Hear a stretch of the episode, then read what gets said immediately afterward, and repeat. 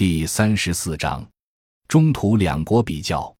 中国和土耳其这两个有悠久历史的国家，都曾经在西方列强逼迫下衰落，从而焦急追求现代化及工业化之路；也曾经有过基于民族主义的国家资本主义工业化的崛起时期。二十世纪六十年代以来，也发生过类似的周期性波动，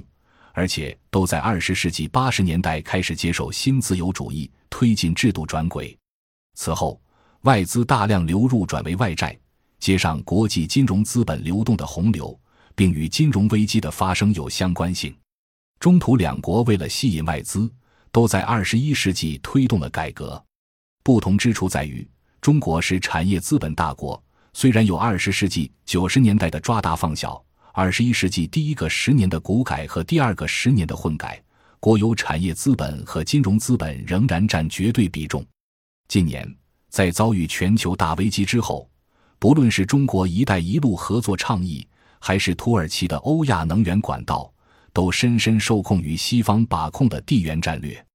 全球化大趋势之下，中土两国最大不同有以下两点：一是陆权竞争的态势不同，中国是主权相对完整的原住民大陆和最大原住民人口国家。历史上，中华文明得以延续的客观条件是幅员辽阔、战略纵深广大。土耳其则可被戏称为欧亚之间的擦脚垫。历史上就战乱频仍、冲突不断，在奥斯曼帝国解体之后，就是主权半依附、半边缘的地位，且因半岛型地理位置而客观上派生出的，没有可能构建战略纵深的次区域国家。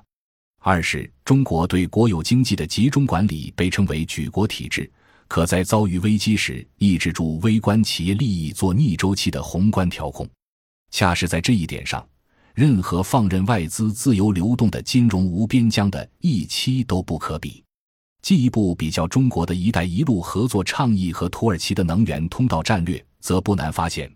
土耳其锐意成为欧洲绕开俄罗斯的新的能源通道。中国则为了突破美国精心建立的太平洋战略包围圈，以及绕过霍尔木兹海峡、印度洋、马六甲海峡这条掌握在他人手上的能源海运生命线，而锐意打造向欧洲和非洲连通的大陆桥战略。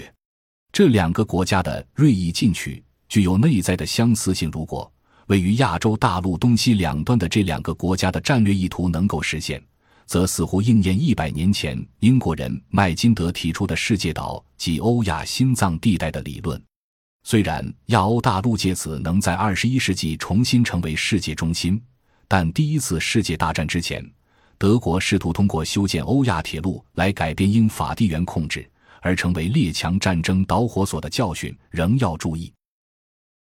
感谢您的收听，本集已经播讲完毕。喜欢请订阅专辑，关注主播。主页更多精彩内容等着你。